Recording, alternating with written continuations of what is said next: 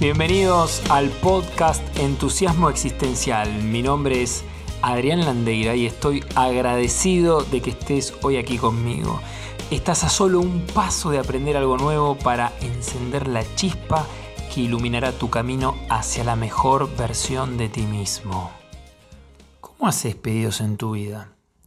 Por ejemplo, antes de desarrollar esta distinción, anota si querés en un papel cómo pedís normalmente. O bien si estás con alguien, pedile algo, lo que sea, lo que tengas a la mano. La estructura básica de un pedido es, yo te pido que hagas X en un tiempo determinado Y. En esta estructura básica, deseo que a través de la acción de otra persona suceda algo que de lo contrario no sucedería por el, normal transcurso de los eventos. Entonces decimos que un pedido es un acto lingüístico que responde a la inquietud del orador y busca obtener una promesa de parte del oyente.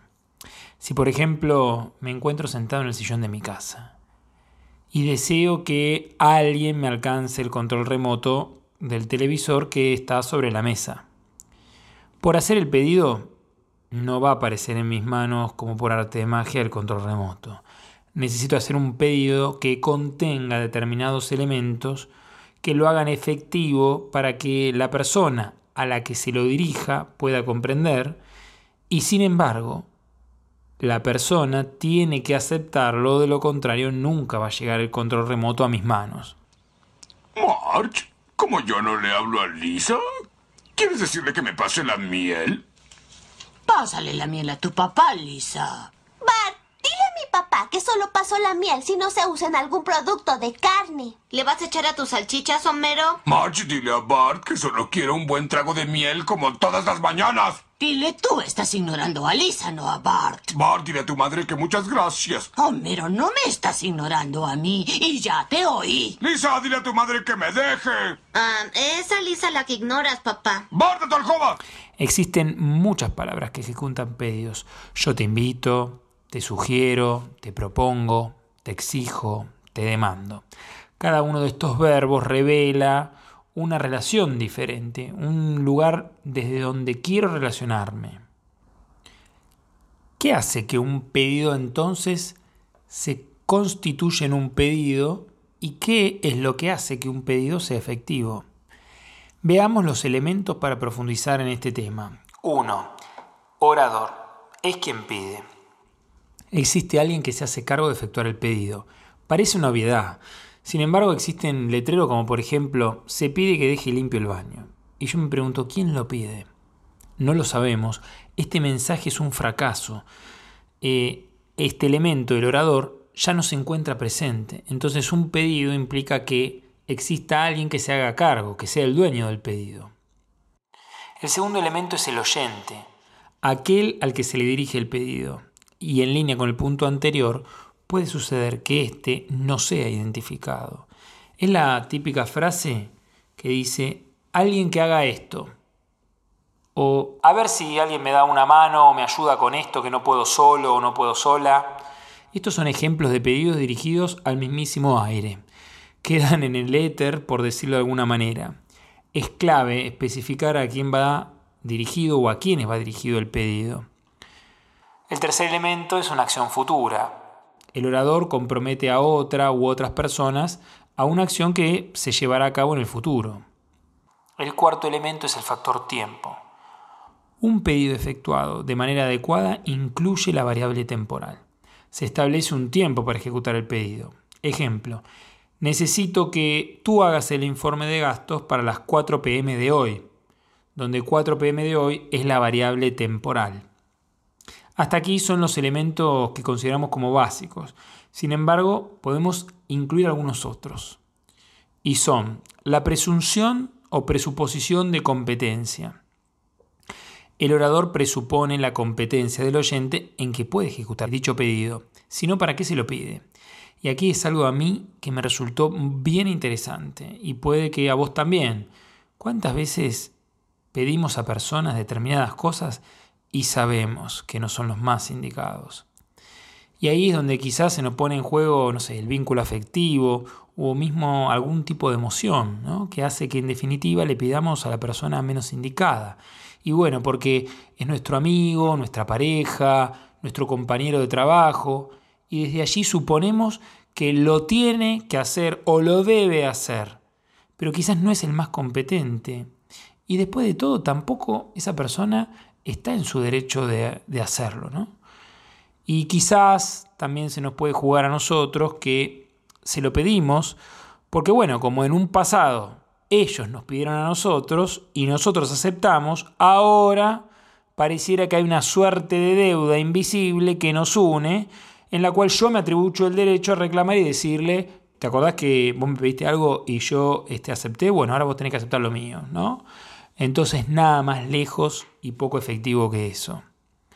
Otro elemento son las denominadas condiciones de satisfacción. Condiciones de satisfacción. El orador, es decir, quien emite el pedido, debe tener bien claro desde el primer momento cuáles son aquellas condiciones que harán que, que quede satisfecho con el pedido que formula. Esto es un elemento poderosísimo. Ejemplo. Necesito que vos, Juan, para las 5 de la tarde de hoy, efectúes este informe de gastos en la planilla Excel donde en la celda A1 escribas en letra Arial, tamaño 12, el título Descripción. Luego, en la celda contigua, es decir, la celda B1, escribas con la misma fuente y tamaño que la anterior el título Monto. Y a continuación, debajo de la celda 1, vayas enumerando los gastos del mes, ¿sí? cada uno en una celda respectiva, uno debajo del otro. Bueno, este es un breve ejemplo, ¿no? Y esto de, este detalle, ¿no? Es, eh, al, al, cual se le podrían agregar mayores especificaciones, esboza o representa lo que estamos conversando con condiciones de satisfacción. Cuanto más claro eh, acotamos el, el margen de, de, error o de confusión, ¿sí? sino cuantas menos variables contemplamos en nuestro pedido, dejamos a la suerte de la interpretación del oyente eh, ¿no? las condiciones de satisfacción. Y sobre este punto algo que captó mi atención es en el ámbito organizacional. ¿no? Cuánta cantidad de jefes escuché que solicitan cosas sin considerar este punto, ¿no? las condiciones de satisfacción. Y luego, muy enojados, muy enojados, comienzan a descargarse con el empleado. Por ejemplo, quiero la presentación para el directorio de una vez por todas y veo que sale la persona y dice, sí, sí, sí, acá está, ahora lo hago, ahora lo hago. Pero ¿qué presentación? ¿En qué formato? ¿Cuántas diapositivas quiere? Eh, ¿A qué hora? Eh, ¿En dónde saco el contenido? Bueno, estas e innumerables preguntas son las que damos por supuesto y no sabemos qué tipo de presentación quiere, con qué condiciones de satisfacción. Otro elemento es el trasfondo de obviedad. Otro elemento es el trasfondo de obviedad. Toda conversación sucede en un contexto de significados compartidos. En un estudio de contaduría, por ejemplo, se emplea jerga específica que entre contadores se entiende. No hace falta aclarar cuando, por ejemplo, un colega le dice al otro o hablan de la palabra activo, que decir todo lo que tengo y me deben. ¿sí? Por ejemplo, desde esta mirada mi casa sería un activo. Sin embargo, estas mismas palabras para expertos en finanzas pueden significar otra cosa ya que para un experto en finanzas un activo es todo aquello que genera ingresos, es decir, que nos deja dinero en el bolsillo, por decirlo fácilmente. Entonces, en este ejemplo, mi casa para un contador es un activo, pero para un experto en finanzas, la misma casa no lo es, ya que genera montones de gastos, de mantenimiento, etc. Entonces, acá es importantísimo tener presente este contexto de obviedad. Otro elemento es que algo falta. Si el orador pide es porque considera que hay algo que le falta y que no lo obtendría con el normal transcurso o el normal curso de los acontecimientos, sino para qué pide. Y otro elemento es la sinceridad. La sinceridad.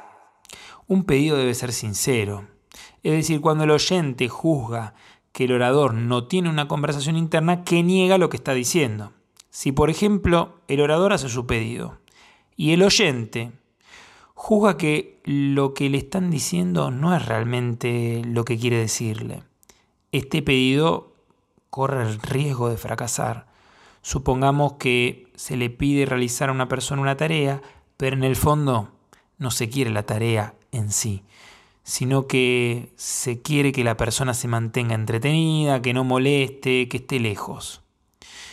Es importante aclarar que tanto los pedidos como las ofertas y las promesas, actos lingüísticos que vamos a desarrollar, comparten estos mismos elementos, con lo cual cuando desarrollemos oferta y promesas nos vamos a remitir a estos mismos elementos explicados. Y ahora que viste esto, estos elementos del pedido, ¿qué descubrís de tu manera de pedir? ¿Considerás que haces pedidos efectivamente? ¿Te ha pasado que has pedido algo a alguien y no era exactamente lo que querías o de la manera que esperabas que lo hiciera? Bueno, ya contás ahora con elementos para generar e identificar la efectividad en los pedidos.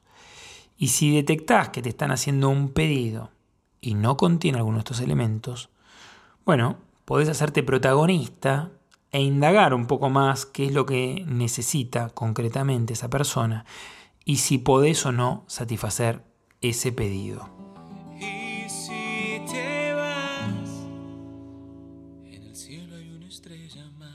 Este podcast de hoy ha terminado. Espero que lo hayas disfrutado tanto como yo. Nos vemos en nuestro próximo episodio. Y a donde quiera que desees ir en tu vida, recuerda, microacciones, nada heroicas.